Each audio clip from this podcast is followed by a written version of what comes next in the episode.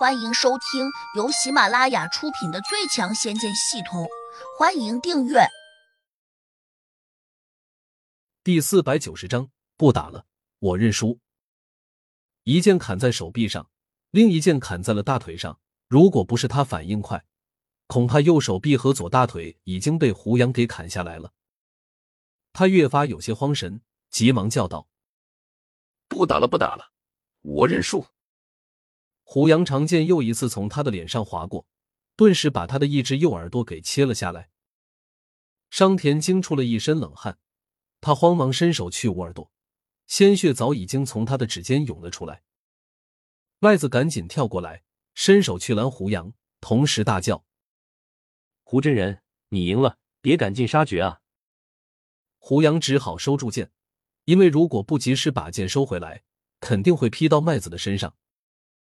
暂且饶了这厮的狗命。”胡杨冷冷的说道，“你太厉害了，刚才那一记直捣黄龙，简直太漂亮了，我甚至都以为你的剑长了几分。”麦子连声赞叹道，他并不知道胡杨手上这把剑是通灵宝珠变换而成的，自然能够随着胡杨的心意，一举暴涨了足足有半尺，然后在刺中商田后，马上又被胡杨换了回来，所以。众人都觉得不能理解，但又没有看出任何破绽，因此大家都擦了擦眼睛，认为自己刚才可能看花眼了。胡杨手一转，把通灵宝珠化作的长剑收进了体内，随即双手抱在胸前，冷漠的瞅着商田。此刻，商田有些惊魂未定，脸上露出了一丝苦笑，一边取出一个黑色的药瓶，从中倒出了一些粉末，涂在了伤口上。旁边一个年龄较大的农夫突然质疑说：“商田，虽然我们现在放不出法术，但我们的身体依旧很坚固和强壮。按理说，他的剑根本不可能在你身上戳一个洞的。可事实上，你一身刀枪不入的身体，为何今天在他面前如同豆腐渣一般？”老农夫提出这个疑问，正是众人也想知道的。商田沮丧道。他的剑足够锋利呗，我能有什么办法？麦子却辩驳说：“这还不只是宝剑锋利的缘故，最重要的是胡真人的剑快，否则怎么可能刺得中商田？且还在他的手臂和大腿上各砍了一刀。要是胡真人刚才不肯手下留情，只怕商田现在已经缺胳膊少腿了。”麦子这话马上又转移了众人的注意力，大家都以为宝剑锋利。加上速度奇快，就有可能削铁如泥，轻松刺进商田的身体。胡杨当然不会给他们解释，他冷冷的盯着商田说：“既然你输了，那就把手上那颗夜明珠交出来吧。”商田有些沮丧，当着众人的面又不敢耍赖，只得把夜明珠拿出来扔给了胡杨。他暗自又在咬牙切齿的想：等我伤好了，我会把夜明珠抢回来的。还有你身边那个女人，我一样要抢到手上。胡杨接过夜明珠，连看也没有看一眼，便收进了注物戒指。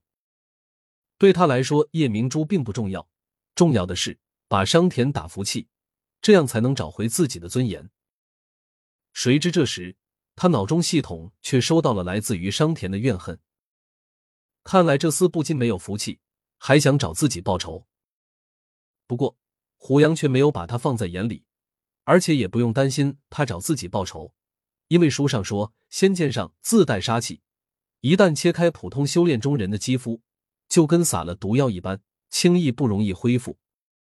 等到胡杨和杜玉儿回小楼休整之后，其他农人才围上来，七嘴八舌的议论道：“按道理说，商田的身体十分强悍，怎么会如此轻易就被人刺了一个大洞呢？”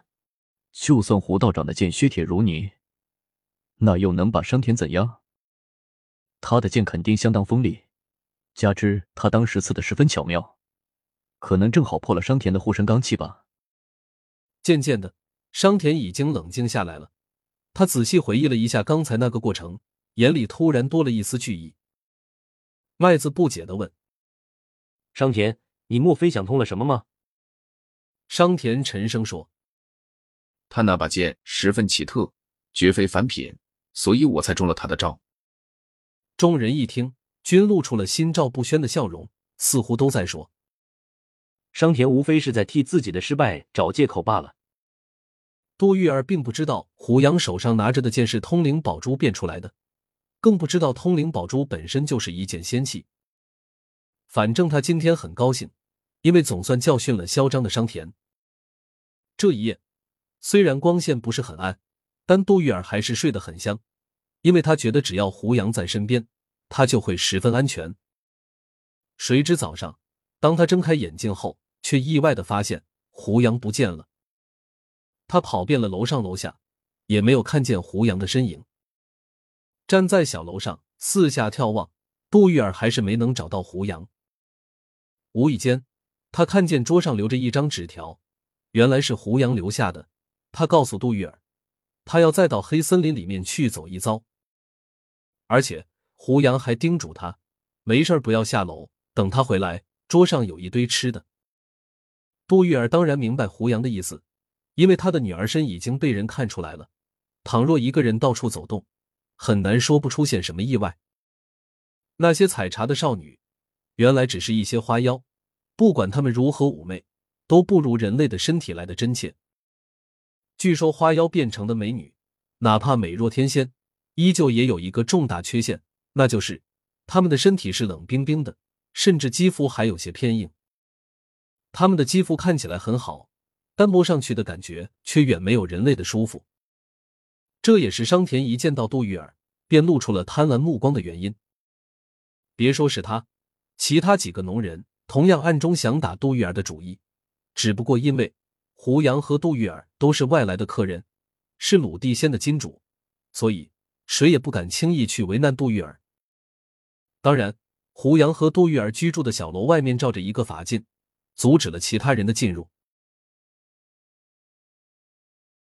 本集已播讲完毕，请订阅专辑，下集精彩继续。